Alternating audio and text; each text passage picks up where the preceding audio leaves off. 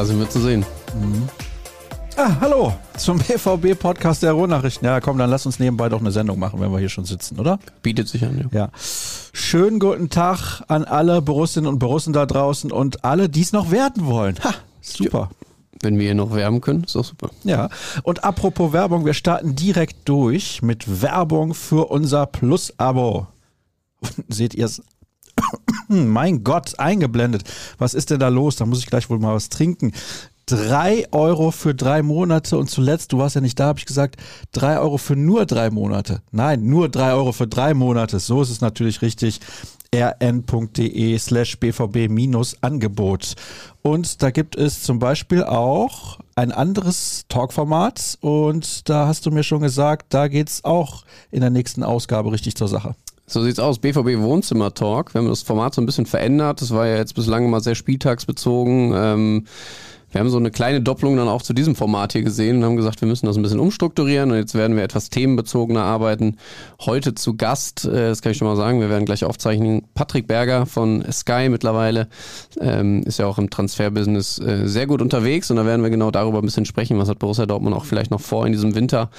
Was ist auch mit den Spielern, die sie jetzt schon geholt haben, Jane Sancho, Ian Marzen, wie gut funktionieren sie, wie gut könnten sie funktionieren und gibt es vielleicht auch noch eine Zukunft für sie bei Borussia Dortmund über den Sommer hinaus?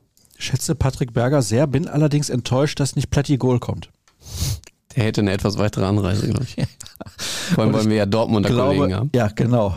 Es geht ja hier um Borussia Dortmund und nicht um irgendwelche Wahnsinnstransfers an der Isar.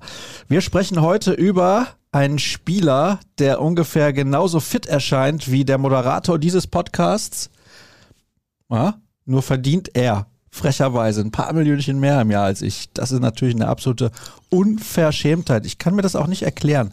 Hast du einen Erklärungsansatz dafür, warum Niklas Süle deutlich mehr Geld bekommt für das, was er macht, als ich. Ich bin hier jede Woche, ich bin hier heute mit einem Nachtzug aus Berlin angereist, zweieinhalb Stunden im Zug, ja, schlafen kann man es nicht nennen, dann nach Hause drei Stunden geschlafen, sehe aus wie hingekackt und hingeschissen, hab's trotzdem versucht, jetzt Ist hier. ja nichts Neues. Ja, gut, okay, das ist ein anderes Thema, aber warum bekommt er so viel Kohle? Ist nicht fit und ich bin quasi, also topfit kann man natürlich auch nicht sagen. Kannst du dir diese Diskrepanz in der Honorierung erklären? Du hast ja offensichtlich den falschen Job ausgesucht. Ganz einfach. Hm. Jetzt Fußballprofi werden müssen. Ja, das ist natürlich korrekt. Schön. So einfach ist es. Super. Ja, so einfach ist es. Aber auf das Thema kommen wir ja gleich noch ausführlich. Ja, ne? genau. Das ist nämlich unser Thema der Woche. Niklas Süle, sagen wir mal, ungünstig fotografiert. Du fotografierst doch auch gerne, oder?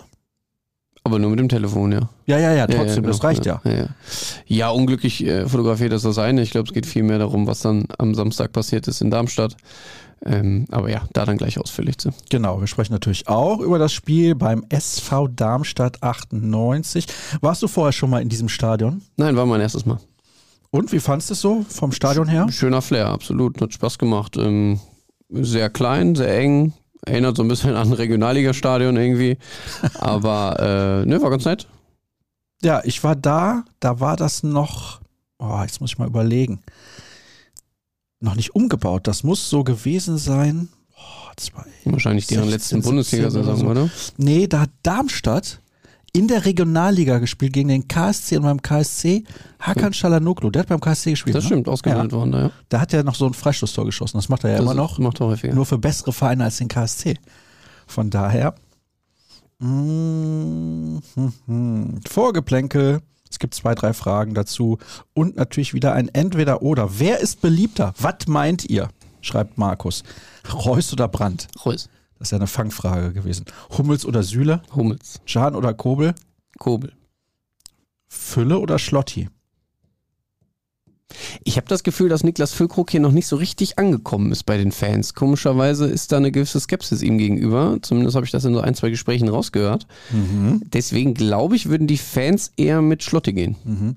Bei Kröger gegen Start ist die Antwort relativ eindeutig, deswegen Der Rothaarige. Was? Hm? So, Vorgeplänkel die zweite. Oh, das ist interessant. Du bist ja jüngeren Semesters. Mhm. Ich habe die Frage schon gesehen und habe mich gefragt, was soll ich denn da antworten? Ja, das ist aber überragend, weil ich habe es auch gesehen und habe mir überlegt, ich gehe jedes Mal mit dem älteren Ding. ja, ich gehe wahrscheinlich jedes Mal mit dem Okay, gehen wir mal durch. Pokalsieg 89 oder 2012? 2012. Ich nehme 89, weil ich glaube, dass das Borussia Dortmund nach ganz, ganz vielen titellosen Jahren nochmal ein bisschen mehr auf die Sprünge geholfen hat. Da war ich halt noch nicht mal in der Planung. Das ist, ah, das ist echt hart. Meisterschaft 96 oder 2011? 95, Entschuldigung. 2011. Ja, war ja klar. 66er Europapokalsieg oder 97? Ja, gut, da gehe ich tatsächlich mit 97, weil Champions League ist halt das Größte. Ja. Combo Latex Sammer oder Shahin Bender? Ah, komm. Boah, da, musst du, da musst du schon mit Latex Sammer gehen. Ja, das ist schon. Ja, auf jeden Fall. Legende. Ja. Beide. Oh, 0-12 gegen Gladbach 1978 oder 1-11 gegen die Bayern 1971? Bayern, Tor geschossen. Nee, ich bin für Rekorde, dann nehme ich das 0-12. 3-1 gegen Juve oder 4-1 gegen Real? Ich habe 4-1 gegen Real gesehen, deswegen würde ich das nehmen. Ich habe eben den Champions League Sieg 97 genommen. Ah. Das war schon ein außerordentlich gutes Spiel von Borussia Dortmund. Gegen Real meinst du? Mhm. Ja, war's. Dieser blöde Gegentreffer dann noch. Hm.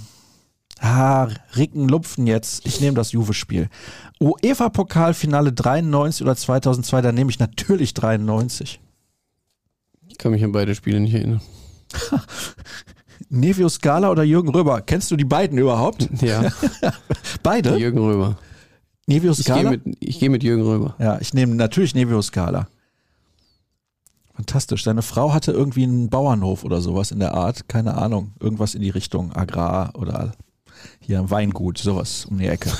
Und EM 88 oder 2024. Naja, eigentlich hält sich die Vorfreude auf das, was jetzt kommt, bei vielen relativ in Grenzen. Deswegen gehe ich mit der EM 88, weil ich damals mein erstes Panini-Album gesammelt habe. Und von dem Turnier habe ich nicht sonderlich viel mitbekommen. Ja, so eine schöne Anekdote. Ja. ja. Ich gehe jetzt einfach mal mit 24, weil ich glaube ich schon ein bisschen Bock auf das Turnier an sich habe, weil wenn ich mir so die, die unterschiedlichen Kaderstrukturen der einzelnen Nationen anschaue, könnte das ein recht ausgeglichenes und spannendes Turnier werden. Oh, das glaube ich tatsächlich auch. Das glaube ich tatsächlich auch. Oh, hier ist eine Handballfrage fürs Vorgeplänkel. Nee, hervorragend. Da bin ich ja voll drin im Thema.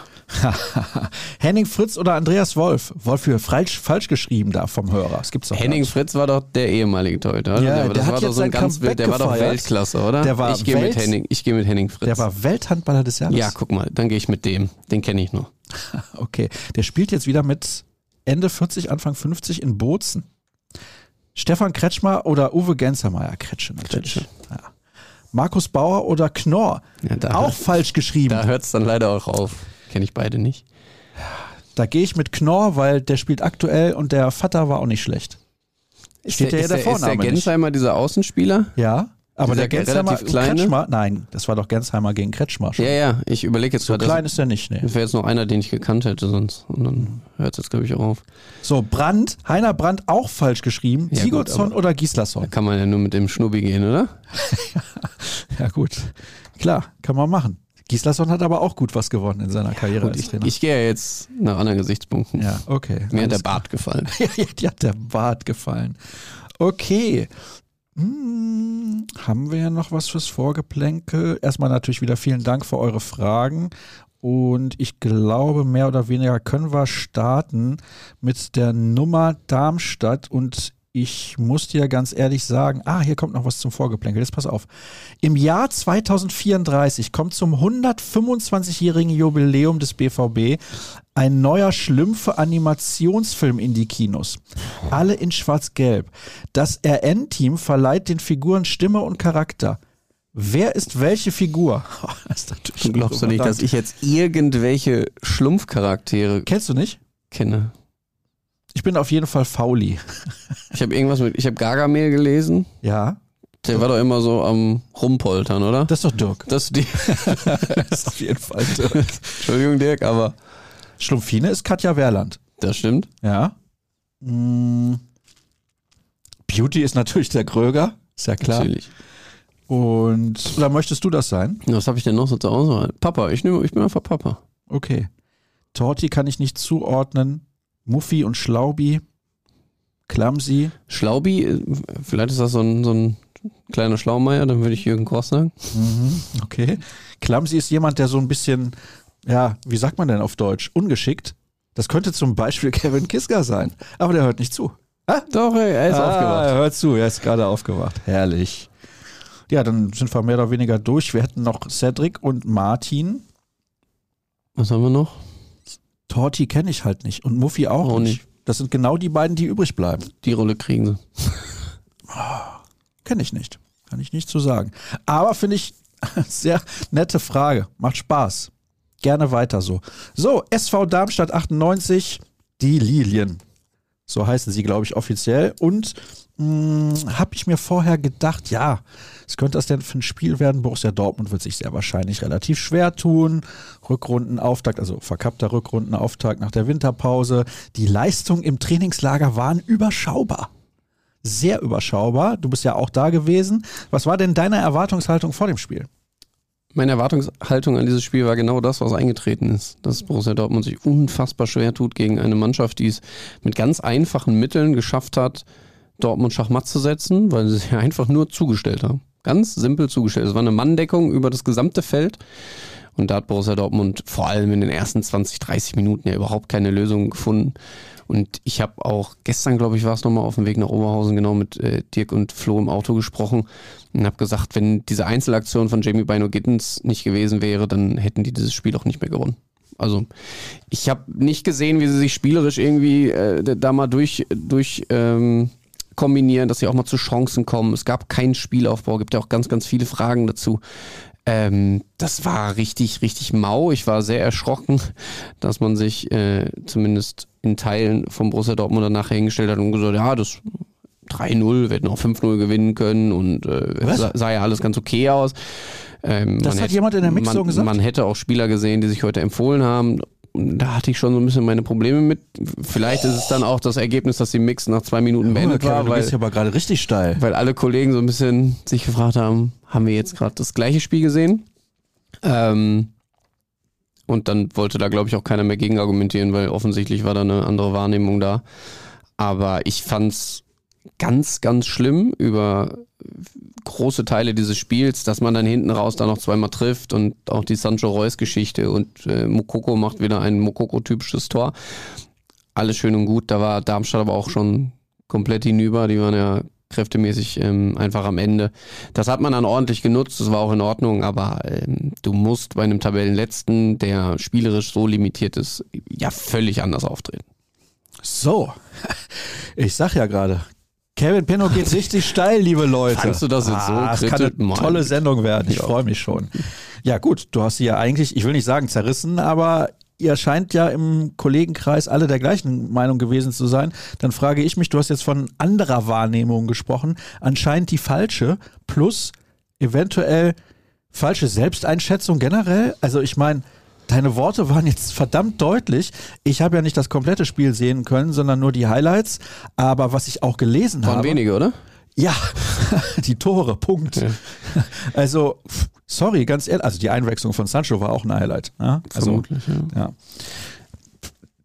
Äh, Was heißt falsche Wahrnehmung, weiß ich nicht. Äh, Man muss natürlich immer unterscheiden, was äh, trägt man nach außen, was bespricht man intern. Ich bin mir schon sicher, dass, ähm, und das hat Edin Terzic dann immerhin auf der Pressekonferenz auch so ein bisschen eingeordnet, das war ein richtiger Schritt, äh, oder doch, ich glaube, so hat er das gesagt, ein richtiger Schritt, aber jetzt auch nicht mehr. Ähm, das, das fasst, glaube ich, ganz gut zusammen, weil du natürlich jetzt versuchst, nach der äh, Krise, gerade vor der Winterpause, so ein bisschen wieder gute Stimmung zu erzeugen. Und da kann den 3-0 in Darmstadt natürlich helfen. Das war übrigens der höchste Saisonsieg in dieser Saison. Ja, das war der Ja. höchste Saisonsieg. ja, es war auch in dieser Spielzeit Das der höchste Spielzeitsieg. war, Ja. Genau, ja. Ähm, äh, das sagt aber dann auch schon viel aus, finde ich. Und ähm, ja, nochmal, du, du musst als Borussia Dortmund, als äh, Top-Team, was mit Wut äh, aus diesem Winter rauskommen wollte, mit dem großen Umbruch, mit neuen spielerischen Ideen. Und dann haben Jürgen und ich uns wirklich auf der Tribüne kurzzeitig angeguckt und gefragt, was ist denn jetzt so passiert in den letzten drei Wochen? Also die haben ja an viel gearbeitet und das haben Dirk und ich ja auch in Mabea sehen können. Da hat man es erst ohne Gegnerdruck gespielt, dann hat man es mit Gegnerdruck gespielt und dann ist ein einziges Mittel in Darmstadt beim Tabellenletzten, die genau auf so ein Spiel lauern, die genau das wollen, dass Gregor Kobel den Ball 40 Sekunden am Fuß hat, ihn vielleicht 10, 12 Meter nach vorne treibt und dann einfach einen langen Ball auf Niklas Füllkrug spielt. Und dann soll daraus was entstehen. Das ist mir ein bisschen zu simpel. Gut, Niklas Füllkrug ist natürlich kein Jan Koller, deswegen kann das nicht funktionieren, aber. Ja, das kann ja mal ein Mittel sein. Ich habe dann auch in der Mixzone Sally Oetschan gefragt, weil, weil er selbst gesagt hat, ja, wir sind schon davon ausgegangen, dass hier viel mit hohen Bällen ähm, oder dass hier viel hohe Bälle fliegen, auch von Darmstädter Seite aus. Und dann habe ich die Gegenfrage gestellt, ich sage ganz ehrlich, aber warum habt ihr euch denn da so drauf eingelassen? Also ihr müsst doch dann eigentlich versuchen, mit einem vernünftigen Spielaufbau von hinten raus ähm, diese entsprechenden Räume dann auch zu belaufen und zu bespielen. Ähm, ja, aber das wäre immer ein probates Mittel. Äh, das könnte man immer mal wieder streuen, dann auch über Niklas Füllkrug, der Bälle gut festmachen kann. Das sehe ich ja auch so. Ich finde, das macht er auch ganz gut. Aber das kann ja nicht ein einziges Mittel über 90 Minuten in Darmstadt sein. Es war also so verheerend, wie ich es in den sozialen Medien wahrgenommen habe. Boah, okay, ja. Aber die Art und Weise, wie da gespielt wird, also wenn du jetzt sagst, es muss andere Mittel geben, dann stelle ich jetzt mal die These auf, die anderen Mittel reichen einfach nicht. Die anderen Mittel sind offensichtlich gerade gar nicht da. Die stehen nicht zur Verfügung, weil du vielleicht auch dann das, die, die, die spielerischen Mittel gar nicht hast. Also du hast diesen Aufbauspieler ja nicht. Das ist ja jetzt nichts Neues. Ich vernichte sie ja nicht deswegen. Da haben wir auch, glaube ich, schon in der Hinrunde mehrfach drüber gesprochen. Das werden auch die Kollegen gesagt haben. Aber dir fehlt ja ein Sechser, der sich den Ball schnappt und der dann Ideen hat. Oder es fehlen dir Mechanismen und Abläufe, wie, wann der Sechser kommt, wann der Zehner kommt, wann auch mal ein Stürmer sich ganz tief fallen lässt und die Außen vielleicht gehen. Das fehlt einfach. Das fehlt und das ist eklatant. Und das fällt dann natürlich in solchen Spielen noch mehr auf, weil dir so ein Gegner ja dann auch gar nicht viel anbietet, wie ich ja gesagt habe. Die haben sich einfach über das gesamte Feld, hat sich jeder einen gesucht und stand daneben. So, und dann muss ja eigentlich was passieren, da muss Bewegung reinkommen. Und das kam nicht. So, dann standen alle in ihren Positionen, plötzlich spielt Gregor Kobel den Ball lang und dann soll eben irgendwie was passieren. Das ist, finde ich, dann auch immer ein bisschen unfair, Niklas Füllkrug da als den Schuldigen hinzustellen und sagen, ah, der macht keinen Ball fest. Der kriegt da irgendwie 20 Bälle um die Ohren gepfeffert und muss sich in, ja zehn Manndecker hinter ihm. Muss sich in jedem Duell da durchsetzen. Das ist dann auch schwierig. Ähm, tja, ich, ich kann es nicht nachvollziehen, warum man diesen Weg gewählt hat, weil man eben, haben wir gerade schon gesagt, im, in Mabea solche Abläufe, ich will sie jetzt nicht alle im Detail durchgehen, aber genau sowas, was ich gerade gesagt habe, also Klatsch, äh, Steilbewegungen und, und ähm, dass, dass dann verschiedenste Leute sich auch mal kurz angeboten haben mit Aufdrehen, mit Wegdrehen, mit, mit Außenspielern, die dann Höhe schaffen. Ähm, und dann wendest du es nicht an, also weiß ich nicht, kein Vertrauen in die Spieler. Oder haben die, Vertrau die, die Spieler es dann einfach nicht geschafft, es umzusetzen, weil sie äh, selbst irgendwie mit dem Kopf woanders sind. Ich weiß es nicht, aber ich fand das wirklich schlimm und bin deswegen sehr gespannt, was jetzt in dieser Woche gerade passiert. Das haben sie ja ähm, immer wieder gesagt bei Borussia Dortmund. Das ist jetzt eine Vorbereitung, die sich auch noch zieht, weit in den Januar hinein. Da kann man noch arbeiten. Äh, finde ich auch okay. Das ist, glaube ich, auch wirklich so. Aber jetzt müssen da spielerische Elemente entwickelt werden. Ja, Entschuldigung. Die anderen Mannschaften hatten jetzt genauso Pause. Also, das finde ich immer relativ simpel. Klar kann man sagen, für eine Mannschaft wie Darmstadt, die eh nur hinten drin steht, ist es einfacher, immer nur hinten drin zu stehen. Von denen erwartet auch keiner Zauberfußball. Und es war der Tabellenletzte. Aber ganz ehrlich, also, wenn ich dich so reden höre, da muss ich mich fragen, was die im Trainingslager die ganze Zeit gemacht haben. Du hast eben gesagt, man muss mit Wut aus den letzten Wochen in die Rückrunde bzw. die zweite Hälfte der Saison gehen. Ich mache mal daraus Mut.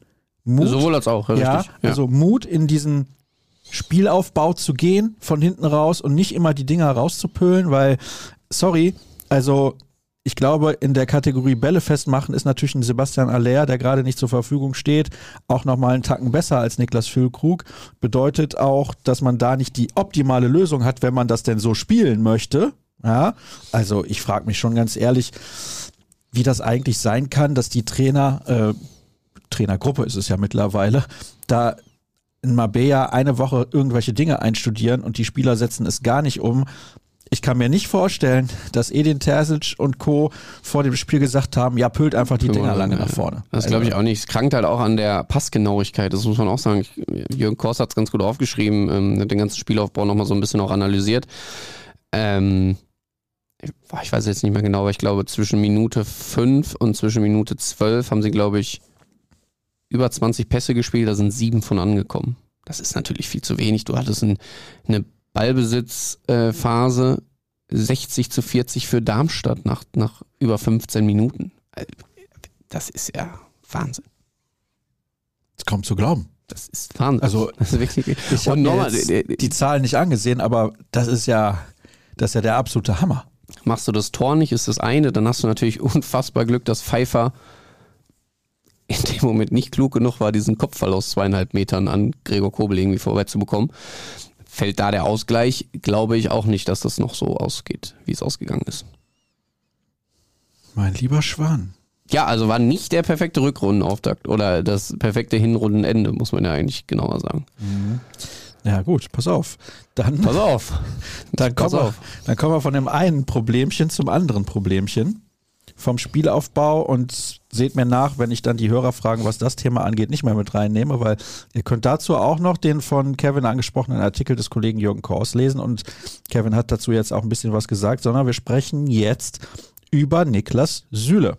So, und äh, ich habe da irgendwie was getwittert, da muss ich gerade nochmal nachschauen, was das war, weil ich habe zuletzt relativ viel getwittert, bitte ich nachzusehen, weil gerade ist die Handball-Europameisterschaft.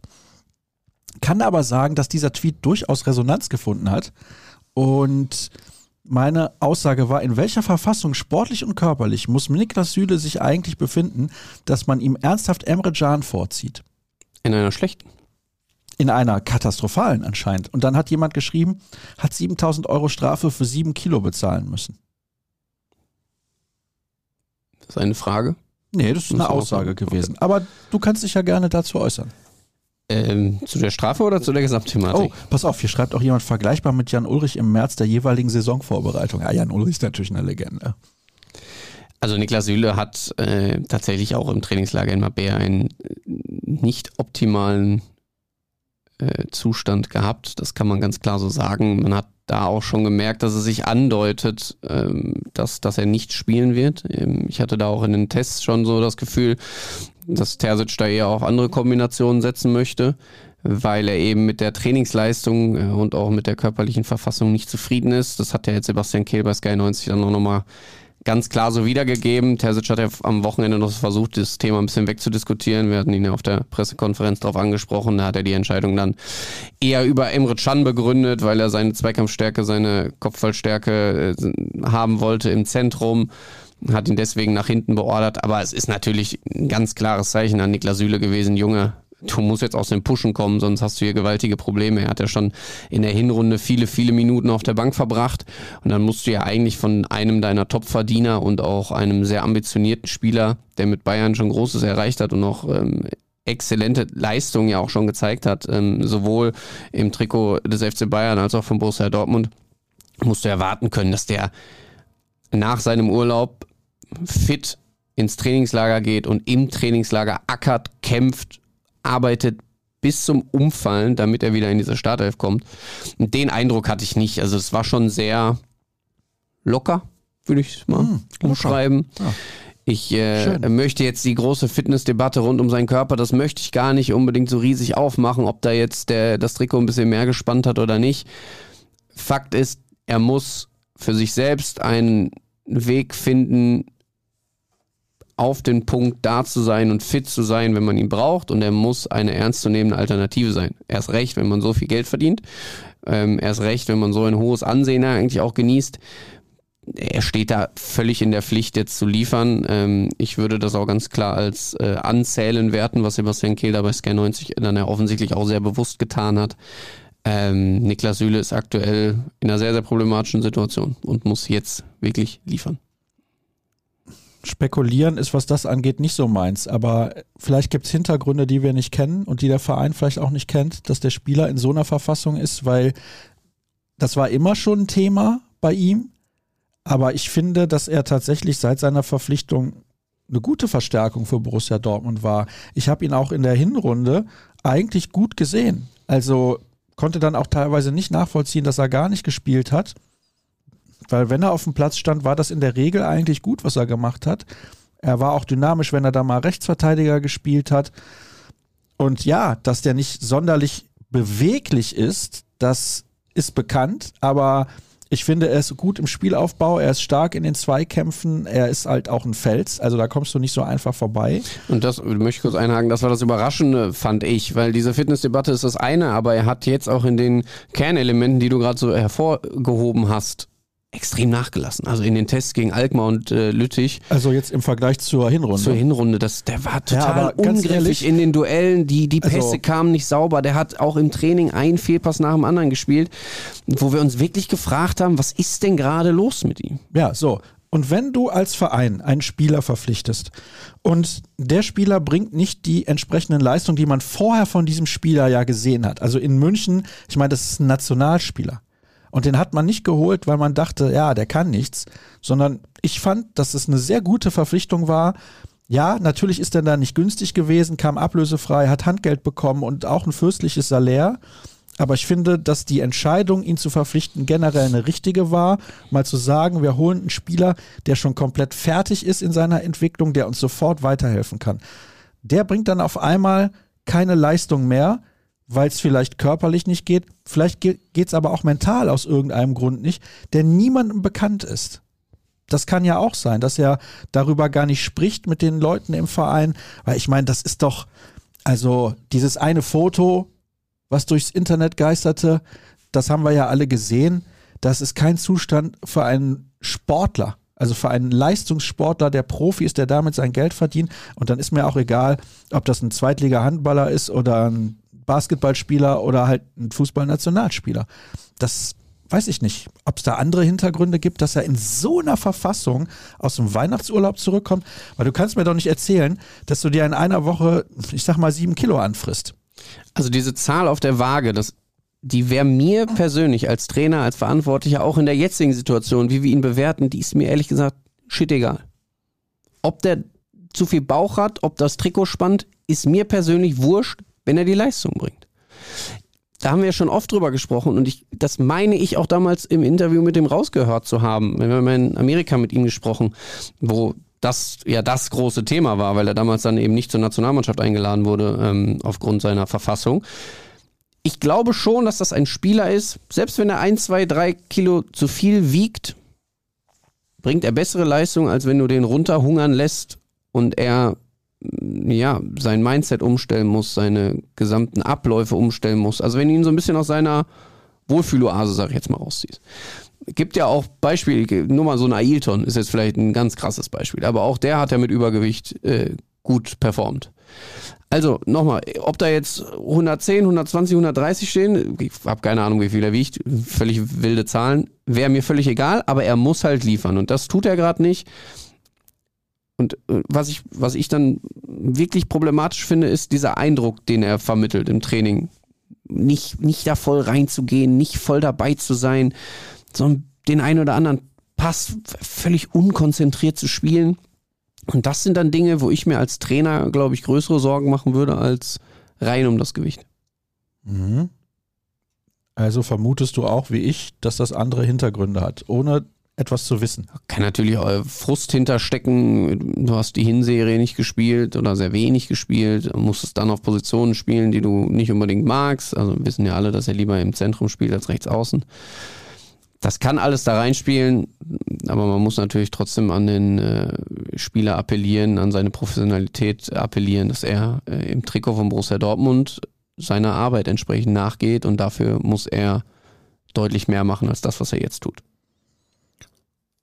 Das passende Schlusswort zu dieser Thematik, um zu den Hörerfragen zu kommen, denn da haben uns mal wieder sehr, sehr viele erreicht. Nochmal danke, dass ihr so fleißig schreibt und Mhm. Habt ihr einen Überblick darüber, was passieren muss, beziehungsweise eine Theorie darüber, inwiefern der fünfte Platz der Bundesliga nächstes Jahr für die Champions League reicht? Eine Hausaufgabe für Kevin Pinot. Hausaufgabe erledigt? Nein, hätte ich gar nicht äh, nochmal extra lesen müssen, habe ich aber zur Sicherheit trotzdem getan. Es ist ja so, dass die Champions League revolutioniert wird. Es gibt eine neue Reform in der kommenden Saison, dann gibt es ja ein Ligensystem. Da werden gleichzeitig die Teams aufgestockt. Es sind dann nächstes Jahr 36 Mannschaften. Und äh, da gibt es dann neue Startplätze zu vergeben. Die werden nach dem Clubkoeffizienten vergeben. Borussia Dortmund äh, hat ganz gute Chancen, auch auf Platz 5 dann noch in die Champions League zu kommen, weil die deutschen Teams äh, in diesem Jahr, in dieser Saison gut performen europäisch. Es gibt nur Union Berlin, die ausgeschieden sind, sonst sind alle Champions League-Vereine äh, weiter. Also RB Leipzig, Bayern, Dortmund. In der Euroleague müssten Freiburg, Leverkusen. Leverkusen. Und in der noch Conference jemand? League Frankfurt? Frankfurt auf jeden Fall in der Conference League. Auf jeden Fall alle weitergekommen, bis auf Union. Bei den Premier League Clubs haben schon einige eher die Segel gestrichen. Da ist man also gerade vor. Sieht also gut aus, dass es einen neuen Startplatz geben könnte und äh, dementsprechend könnte auch Platz 5 dann in der Liga reichen. Wir schauen schon ein wenig voraus mit der nächsten Frage. Was sind eure bevorzugten Optionen gegen Köln? Innenverteidiger Süle oder Hummels? Ich glaube, die Antwort ist relativ eindeutig. Wenn Mats Hummels fit ist, dann Mats Hummels hat er ja zuletzt mit einem Infekt zu kämpfen, hat äh, vergangene Woche schon ähm, wenig bis gar nicht trainiert. Oh, seitdem sie dann aus dem Trainingslager zurück waren und ähm, dann wollen wir mal schauen, wie viel er jetzt auf dem Platz stehen kann. Ansonsten ist die Entscheidung, denke ich mal, klar. Zentrales defensives Mittelfeld, Can oder Özcan? Ich gehe mit Emre Can. Äh, Özcan hat mir persönlich gar nicht gefallen in Darmstadt, war für mich unsichtbar, hat 36 Prozent aller Zweikämpfe nur gewonnen. Und das für einen defensiven Sechser äh, finde ich verheerend. Musste, glaube ich, sechsmal faulen. Ähm, das zeigt, dass er da irgendwie mit dem Kopf gar nicht so richtig da war. Und in der Spieleröffnung ist mir das einfach zu wenig. Da habe ich schon das Gefühl, dass Emre Can äh, dir, dir mehr Input geben kann. Zentrales Mittelfeld, Sabitzer oder Brandt Reus? Kommt ein bisschen auf die Formation an. Ich würde jetzt mal Brand Reus bevorzugen. Rechtes Mittelfeld, Malen oder Sancho? Der ist übrigens fit, der Jaden. Hörte ich. Verhältnismäßig, ja. Sie waren positiv überrascht, mit welchen Die Werte passten, ähm, das stimmt. Äh, man merkt ihm natürlich trotzdem an, dass er äh, vier Monate kein Profifußball gespielt hat, auch in dem Bereich dann und auf, auf dem Niveau auch nicht trainiert hat regelmäßig, sondern für sich individuell arbeiten musste in Manchester. Deswegen glaube ich, dass er noch nicht so weit ist, ähm, zu starten. Ich würde mit Daniel Malen beginnen und äh, Sancho als Option auf der Bank haben. Stürmer, Füllkrug oder Mokoko? Verstehe ich, dass die Frage natürlich aufkommt. Mokoko macht's äh, super, macht's ähm, wirklich in seiner ganz typischen Art äh, mit, mit dreimal antäuschen und das Ding dann doch irgendwie noch unter die Latte nageln. Aber ähm, ich würde trotzdem auf Niklas Füllkrug setzen und äh, ihm noch, noch eine Chance geben auf jeden Fall. Mokoko ist halt jetzt in Lauerstellung, da muss er jetzt auch bleiben, da muss er sich festbeißen und muss über die nächsten zwei, drei Kurzeinsätze sich noch weiter in den Vordergrund spielen. Ich glaube, dann äh, ist auch der Zeitpunkt gekommen, wo er mal wieder von Anfang an ran kann. Rechtsverteidiger, Meunier oder unbesetzt? Unsere Hörer immer wieder für einen Schmunzler fies, ja. zu haben. Ist fies. Ähm,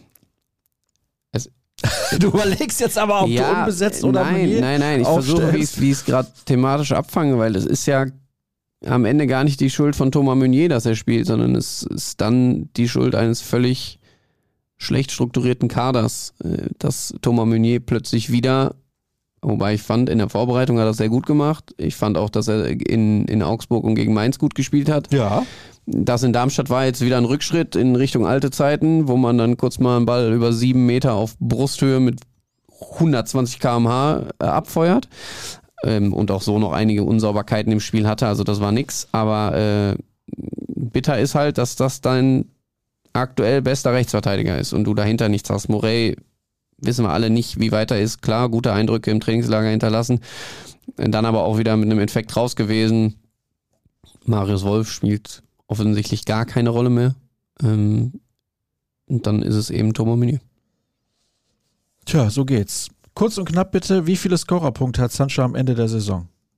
Hat jetzt schon einen, er sammelt noch neun, zehn. Ich sag 15. Sieben Tore, acht Vorlagen. Sechs Vorlagen, vier Tore.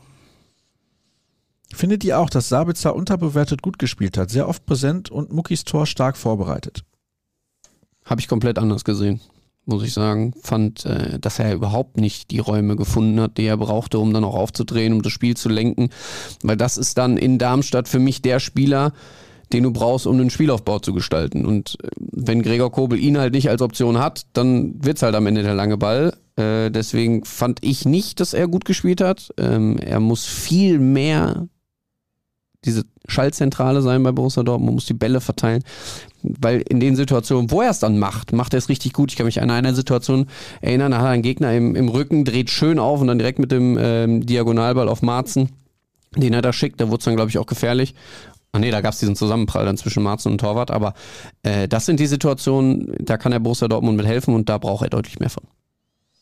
Im 1909-Tor könnt ihr übrigens sehr gerne auch nochmal sehen, da war ja Sebastian Kehl zu Gast. Aus der letzten Woche war zu hören, dass eben genau dieser Sebastian Kehl auf eine höhere Ebene Richtung Geschäftsführer Sport rutschen könnte. Wäre da nicht wieder Platz für Sven Mislintat als Hauptverantwortlicher im Scouting oder funktioniert diese Kombination einfach gar nicht? Also erstmal muss man sagen, Sebastian Gehl hat jetzt nicht gesagt, ich werde Geschäftsführer Sport, sondern er hat äh, durchblicken lassen, dass es eine Stelle ist, die ihn prinzipiell wohl interessiert, dass man da in die Gespräche geht mit Hans-Joachim Watzke, der ja dann die sportliche Gesamtverantwortung zur neuen Saison gerne abgeben möchte und äh, wie dann die Struktur wirklich aussieht. Ich könnte es mir schon gut vorstellen, dass Sebastian Kehler den nächsten Schritt macht und dann ähm, in die Geschäftsführung aufsteigt wie dann die Besetzung sportlicher Leiter, Sportdirektor ähm, auch immer aussieht oder ob es einen technischen Direktor wieder gibt oder einen Leiter der Lizenzspielerabteilung, gibt es ja etliche Begrifflichkeiten dafür.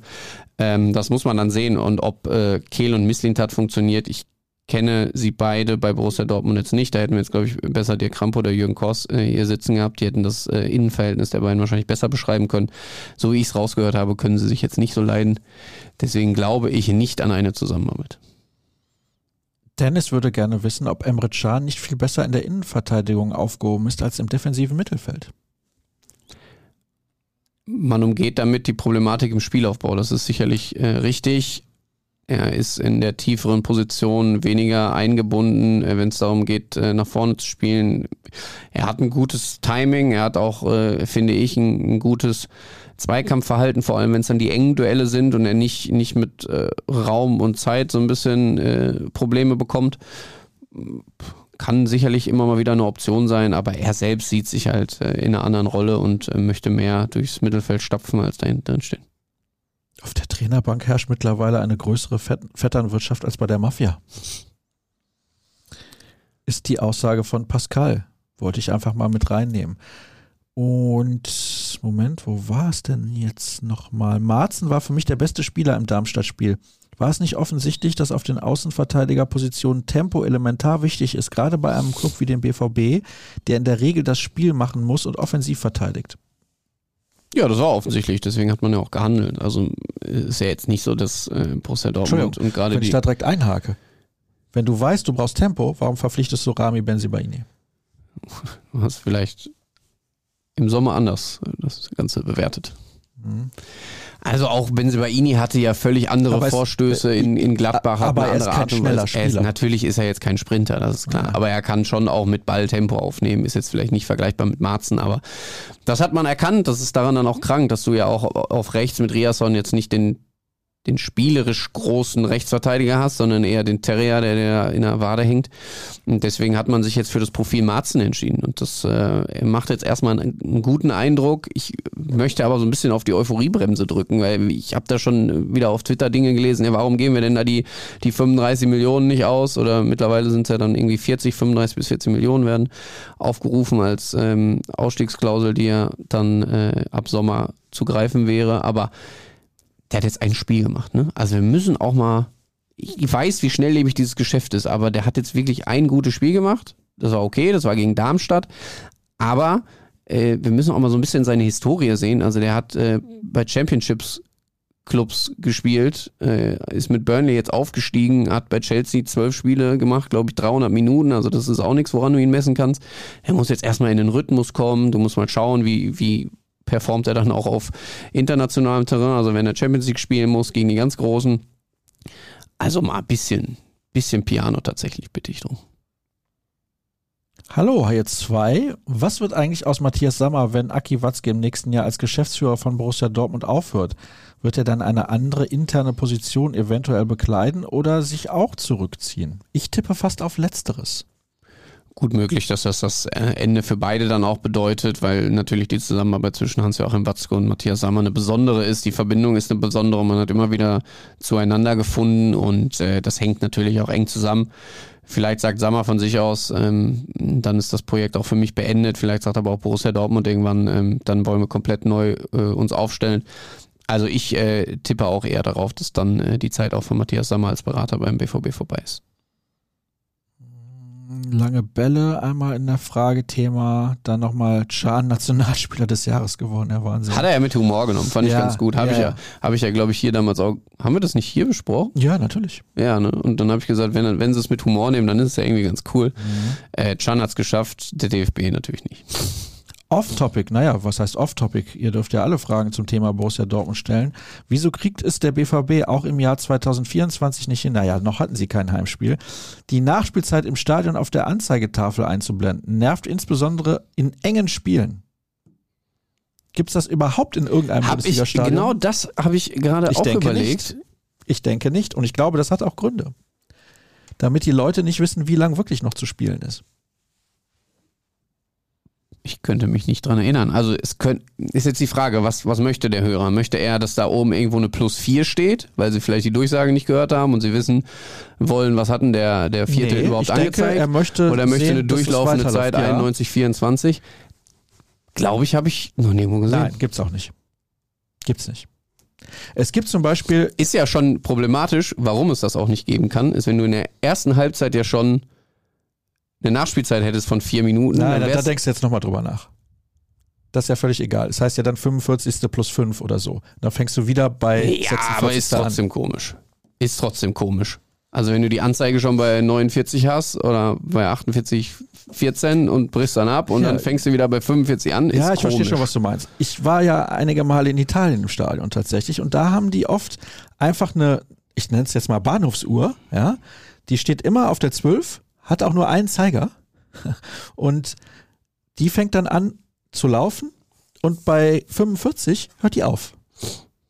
So, dann wissen alle, ja, das Spiel, also die Hälfte müsste jetzt erstmal rum sein und dann in der zweiten Hälfte ist die wieder auf Wieder der Ding 12 wieder von vorne. und so. Aber ja, ich würde auch gerne wissen, wie lange Also das wir stoppen immer. Ja, Wir, genau. wir stoppen tatsächlich mit. ja, aber wie nervig, äh, dann zeig's doch einfach an. Aber es ist Es wird meines Wissens nach haben, oder? in keinem Stadion so. Wir werden es sehen am Samstag im Stadion in Köln-Müngersdorf. Kommst du auch? Nee, ich habe frei. Ah. Der Kollege Krampe wollte ja gerne tauschen. Ja, warum das denn? Deswegen bin ich nach Darmstadt gefahren, weil er Corona-bedingt äh, Weihnachten mit der Familie nicht so feiern konnte.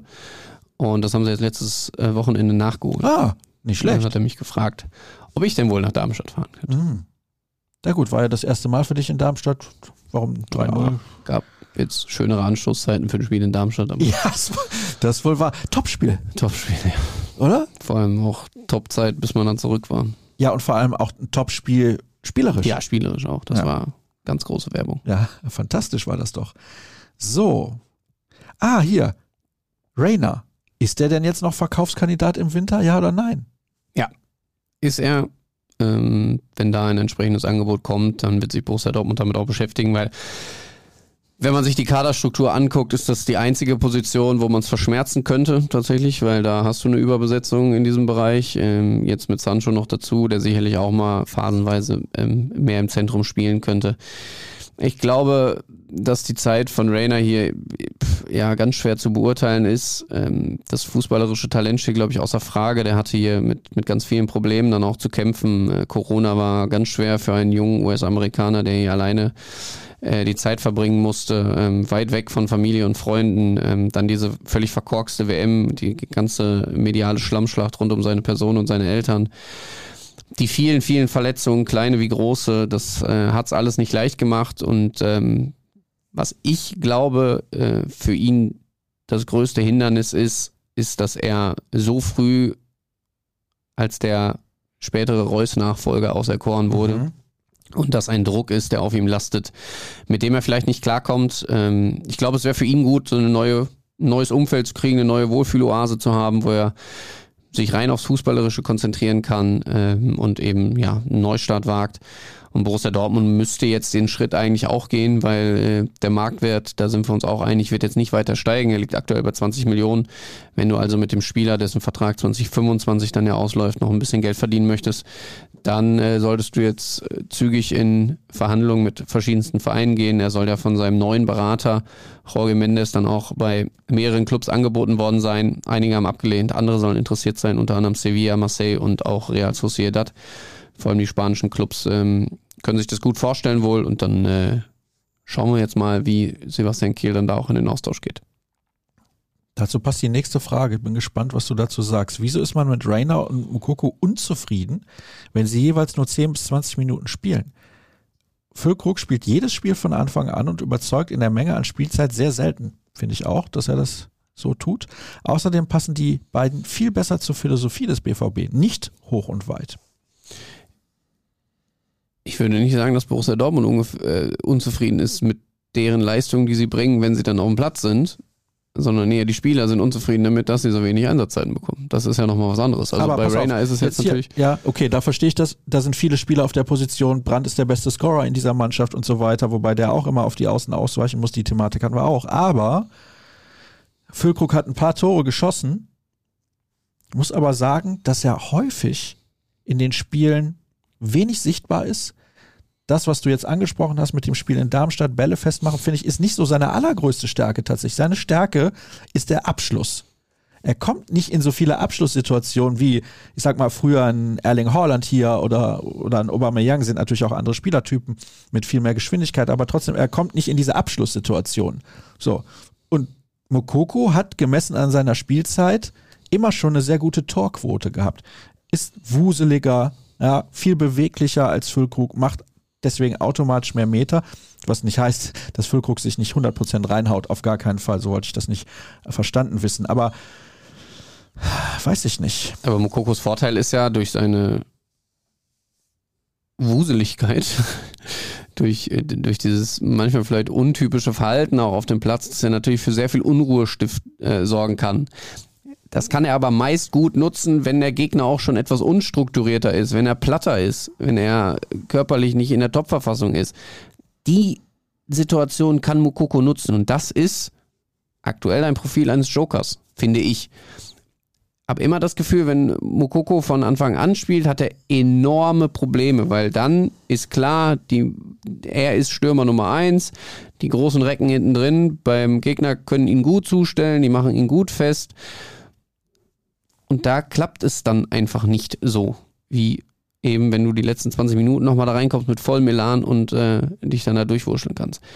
Also auch nochmal, um äh, zu Niklas Vögel zu kommen, auch da ist man sicherlich nicht top zufrieden mit äh, der Entwicklung äh, des vergangenen Jahres. Man wusste, dass das ein Prozess ist, der Zeit benötigt, weil er eben A aus Bremen ein anderes ähm, System gewohnt war mit einer Doppelspitze zum, mit Marvin Duksch, weil er natürlich auch ähm, als Stürmer ganz anders gefragt war in Umschaltsituationen als jetzt, wenn du häufig überwiegend im Ballbesitz bist. Ähm, das ist ein anderes Profil eines Stürmers, da musste er sich dran gewöhnen. Ich finde, er hat das sehr gut gemacht vom Anpassungsprozess, hat das schnell gelernt, aber hat er jetzt auch ganz klar im äh, Interview mit uns gesagt, ich muss und ich will mehr Tore für Borussia Dortmund schießen und dafür muss ich in diese Abschlusssituation kommen. Also auch da ist er selbstkritisch genug, um zu wissen, das reicht noch nicht. Vielleicht kommt er auch nicht in die Situation, weil die anderen die nicht kreieren. Weil sie nicht unbedingt diese Chancen kreieren, weil sie sie aber vielleicht auch selbst nutzen wollen. Man hat natürlich auf Außen mit Daniel Mahlen und auch mit Jamie Bino Gittens zwei Spieler, die sehr torfokussiert sind, auch gerne selbst treffen, gerne selbst den Abschluss suchen und dann vielleicht auch mal die eine oder andere Situation auslassen. Ähm, ich glaube, dass, dass Füllkrug jetzt profitieren könnte von der Marzen-Verpflichtung, weil Marzen ja auch gezeigt hat, äh, dass er gerne mal flankt. Das ist ja für einen Linksverteidiger schon mal ganz gut. Ähm, ist man jetzt in der Hinrunde nicht so gewohnt gewesen und äh, ich kann mich an die, an die Szene in der 20 Minute erinnern, wo dann Julian Brandt im Zentrum sehr frei war. Also wenn es von den Aktionen mehr gibt und Füllkrug dann seine Räume findet, wo er dann auch hinlaufen kann, wo er einlaufen kann, erster Pfosten, zweiter Pfosten, wie auch immer, dann wird auch er wieder zu klareren Torchancen kommen. Passiert noch was auf der Zugangs- bzw. Abgangsseite? Kurz und knapp vielleicht auch an der Stelle. Zugangsseite ist jetzt nichts groß geplant. Äh, da würde sich nur was ergeben, falls man jetzt wirklich reagiert und äh, noch jemand abgibt, wo dann auf einmal wieder Bedarf ist. Aber Zugangsseite eher unwahrscheinlich. Abgangsseite sind natürlich noch die Kandidaten gerade genannt, Giovanni Reina und auch Thomas Meunier, ähm, um da dann vielleicht noch ein bisschen den Kader zu verschlanken. Hm. Das Kartenspiel Exploding Kittens hat im Jahr 2015 auf einer Crowdfunding-Plattform über 8,7 Millionen Dollar bei knapp 220.000 Unterstützern erzielt. Für wie realistisch haltet ihr es, dass wir in Zukunft irgendwann einmal eine Kampagne für Spielertransfers oder Vereinsrettung erleben werden?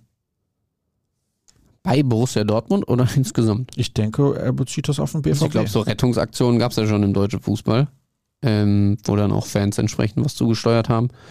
Bei Borussia Dortmund sehe ich das jetzt aktuell nicht. Und äh, dass man dann aus der Fanbase heraus einen Spieler transferiert, das äh, halte ich auch für unwahrscheinlich. Längere Frage von Daniel. Sind die aktuellen BVB-Probleme nicht auch Ausdruck einer fortwährenden Identitätskrise des Clubs. Wirklich Geld hat in der Bundesliga nur der FC Bayern. Der BVB dagegen feiert sich für den mit der Fastpleite erkauften Champions League Titel 97.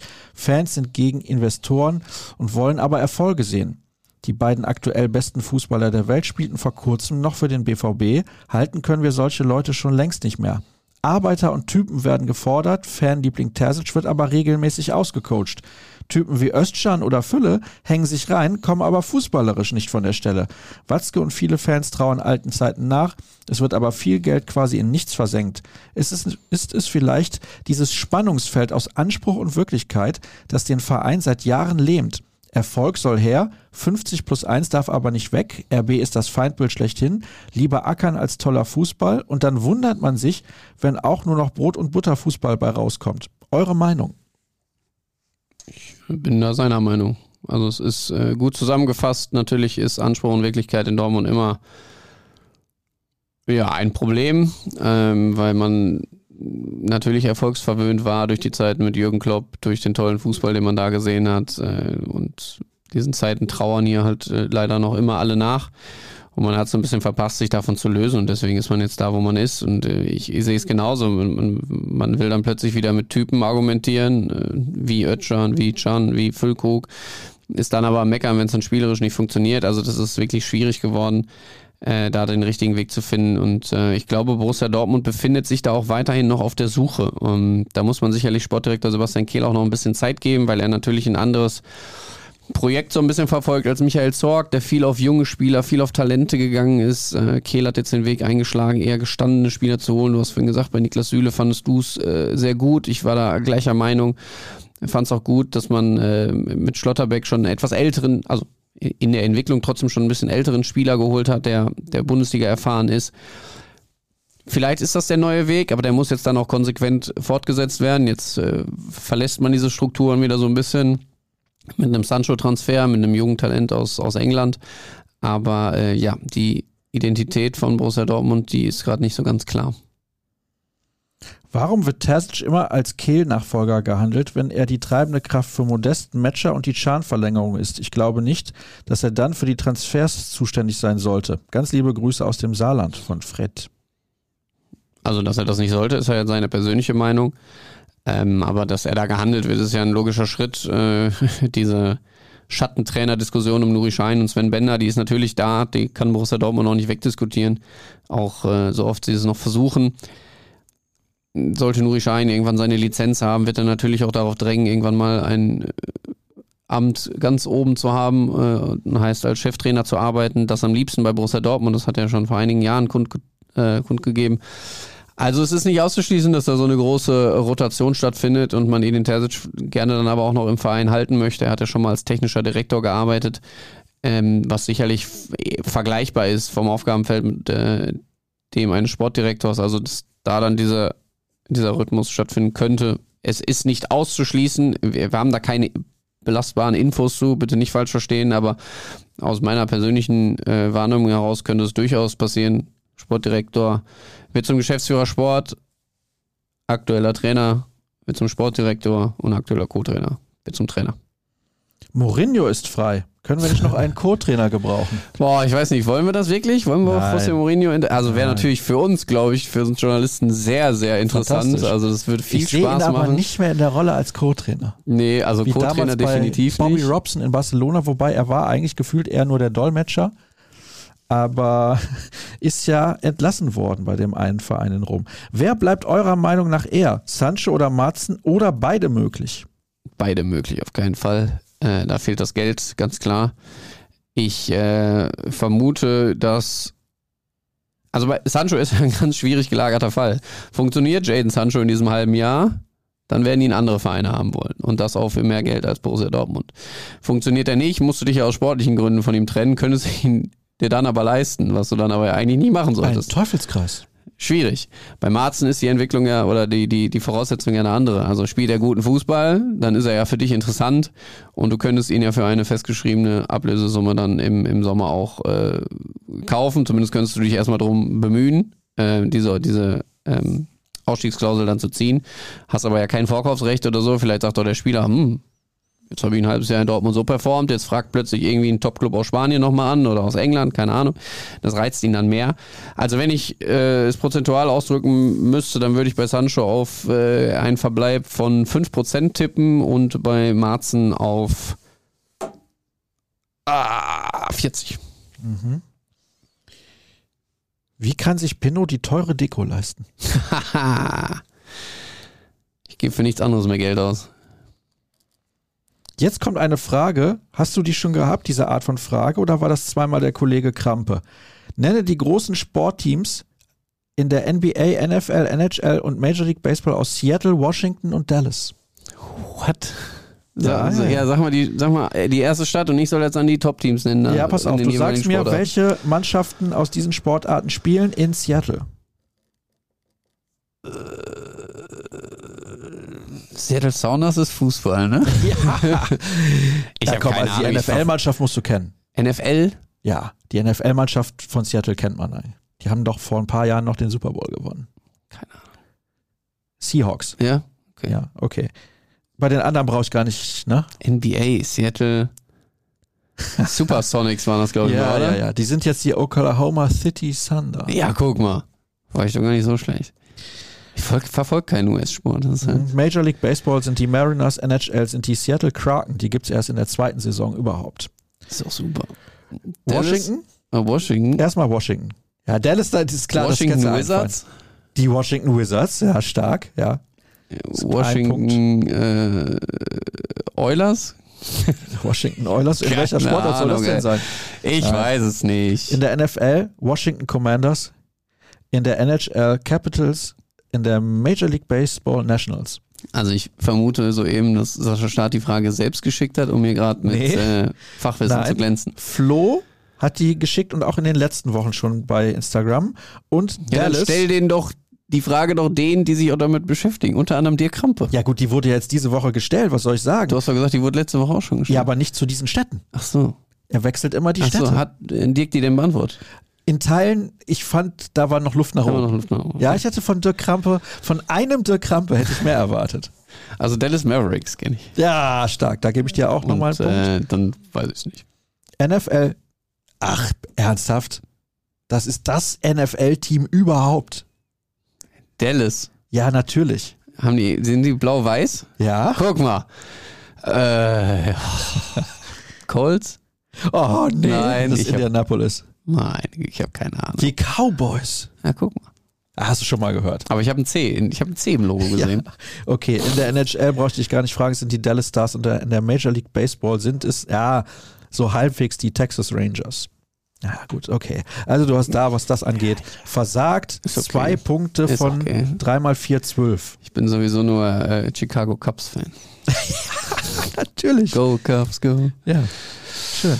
Da fliege ich vielleicht im Sommer hin, habe ich mir überlegt. Schön. Also nicht nur Chicago, sondern empfehlenswert. Verbinde das ein bisschen. Wolltest du dir die Club-WM angucken oder was? Nee, tatsächlich, nein. Das ist, nee. Aber Wenn das zufällig da ist, wo ich bin. Nee, die ist doch nächstes Jahr. Ich bitte dich. Stimmt, die ist ja 25. Ja, ja, jetzt habe ich nee, nee. Fehler gehabt, stimmt. Mhm.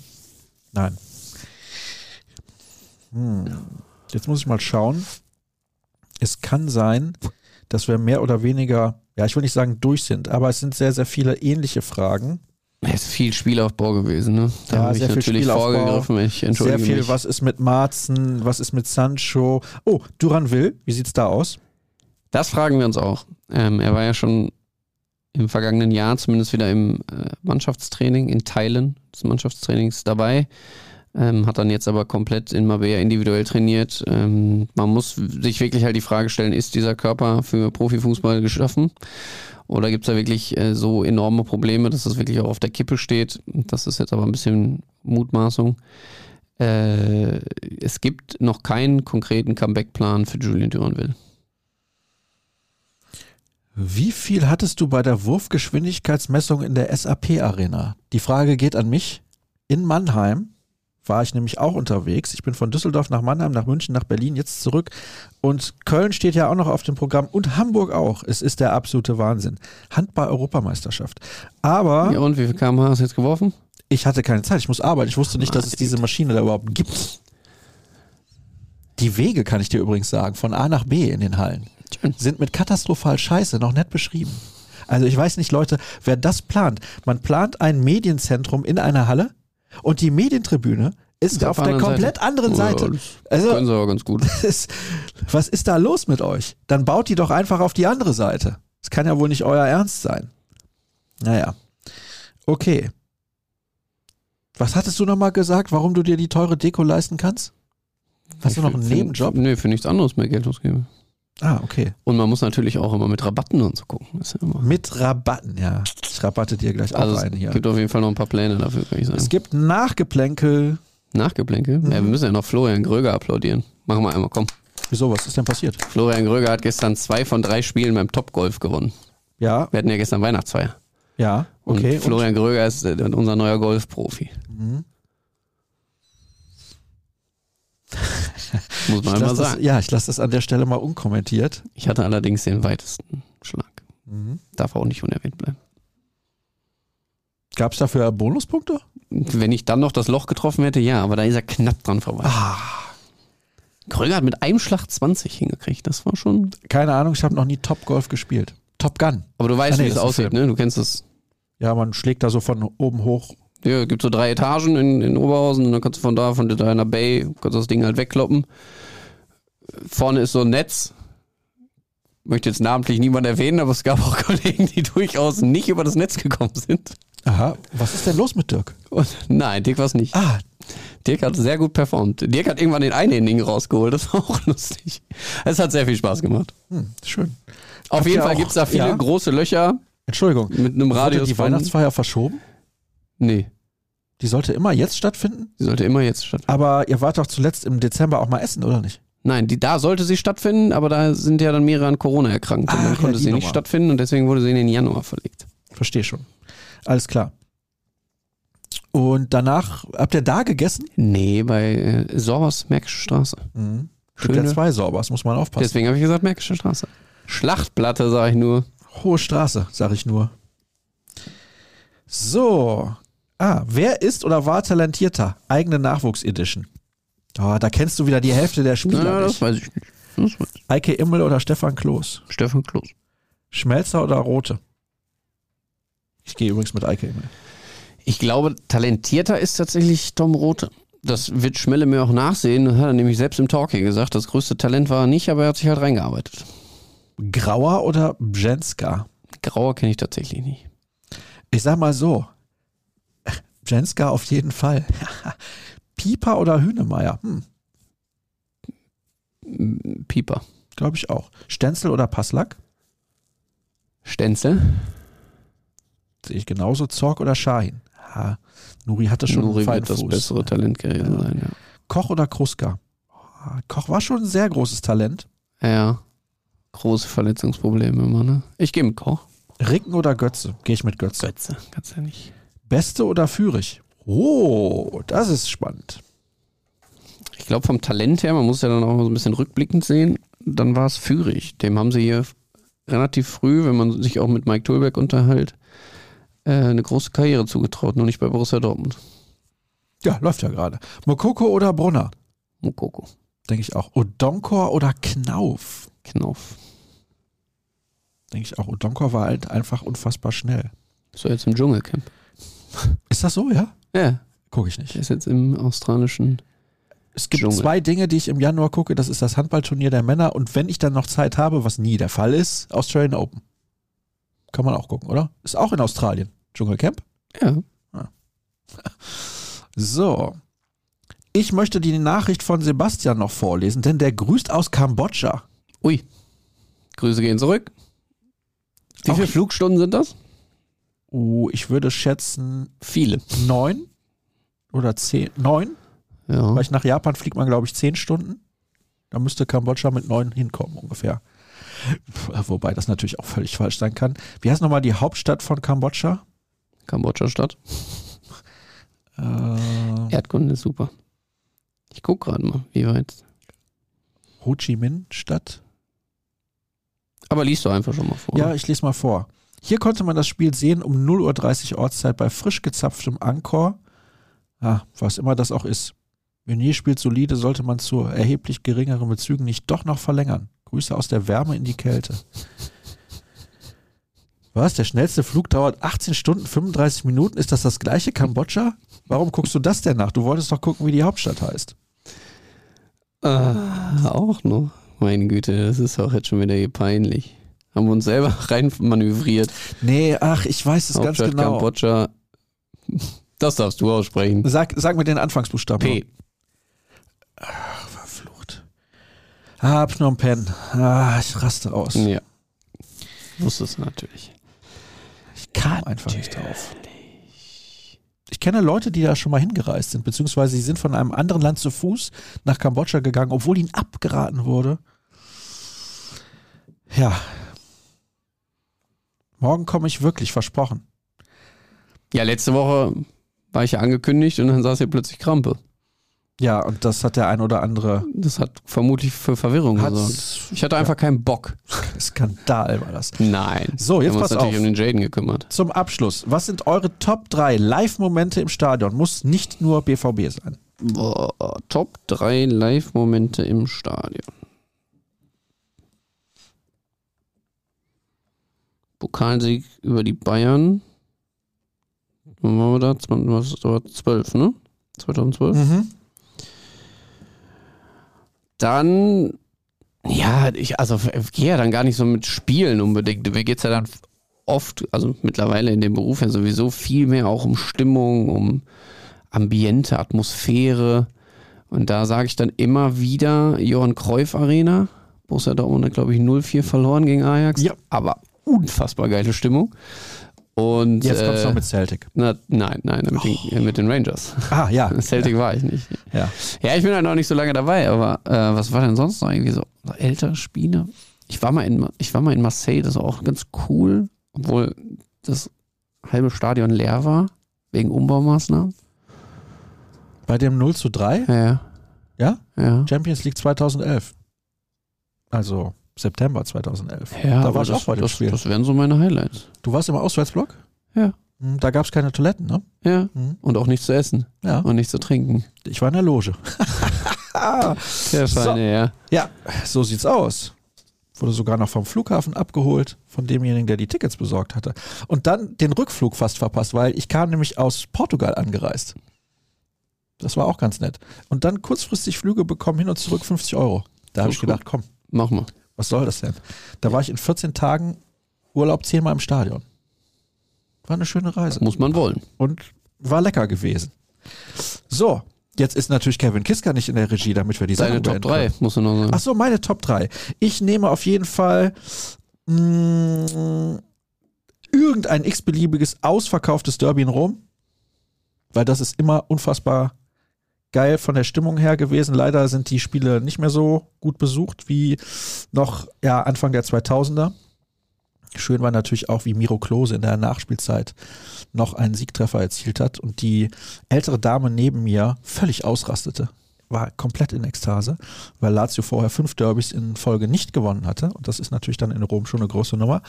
Dann nehme ich noch Dortmund bei Otzbk Europa League Qualifikation 2015. War einfach ein fantastisches Erlebnis insgesamt und irgendein Heimspiel muss natürlich auch noch mit rein. Ich glaube, das 4-4 gegen Stuttgart in der Saison 2011. Oh, 2012. die große Stunde von Julian Schieber. Ja, ja, ja, das war wirklich, also wie das Spiel hin und her ging, das war spektakulär. Es gab auch mal ein 8 zu 4 gegen Legia Warschau in der Champions League. Ist natürlich auch ein spezieller Fall für sich. Ja, Kevin Kiska ist einfach verschwunden. Da müssen wir die Sendung einfach so beenden. Abbruch. Oder du schreibst ihm kurz. Sendung ist vorbei. Komm bitte. Können wir den live anrufen? Ja, das könnten wir auch, aber vielleicht Ich schreibe ihm eben. Ja. Giska. Hier ist Wo bist Feierabend. du? Wir würden jetzt gerne Schluss machen. Ich kann aber noch mal, bevor es wirklich zu Ende ist, auf Kevin Pinno bei Twitter hinweisen und Pinot unterstrich bei Instagram. Dort könnt ihr dem Kollegen sehr, sehr gerne folgen. Ihr könnt mir folgen auf beiden Plattformen unter Start, rnbvb auch sehr, sehr gerne. Ich bin gespannt, wie schnell er um die Ecke kommt. Und ihr könnt natürlich auch noch unser Abo abschließen. Vielleicht wird Kevin Kiska gleich noch unten die Bauchbinde einblenden. Je nachdem, wie schnell er ist. Hat er die Nachricht schon gelesen? Nein. Da ist er. Ach, da kommt er doch. Jetzt muss er aber, aber noch kurz also die Werbung einblenden. Von, von, Tempo ist aber nicht viel zu sehen, würde ich sagen. das war nein. gemütlich. Nein. Ach, da ist sie auch schon. Da wird die Werbung Ein auch schon Knopf. eingeblendet. Super. Drei Euro für drei Monate. Nein, nur drei Euro. Nur drei Euro. So sieht es aus. Mega lange drei Monate. Und da bekommt ihr alle BVB-Inhalte. rn.de slash BVB-Angebot. Schlagt sehr, sehr gerne zu. Ergebnistipp in Köln? Ergebnistipp in Köln 1 zu 1. 1 zu 1? Ach, dafür fahre ich da nicht hin. Und tippe auf ein 3 zu 1 für den BVB, was so nie zustande kommen wird. Ich bin ein lausiger Tipper. In dem Sinne, Kevin, herzlichen Dank. Euch natürlich auch herzlichen Dank und bis zur nächsten Woche. Tschüss. Ciao.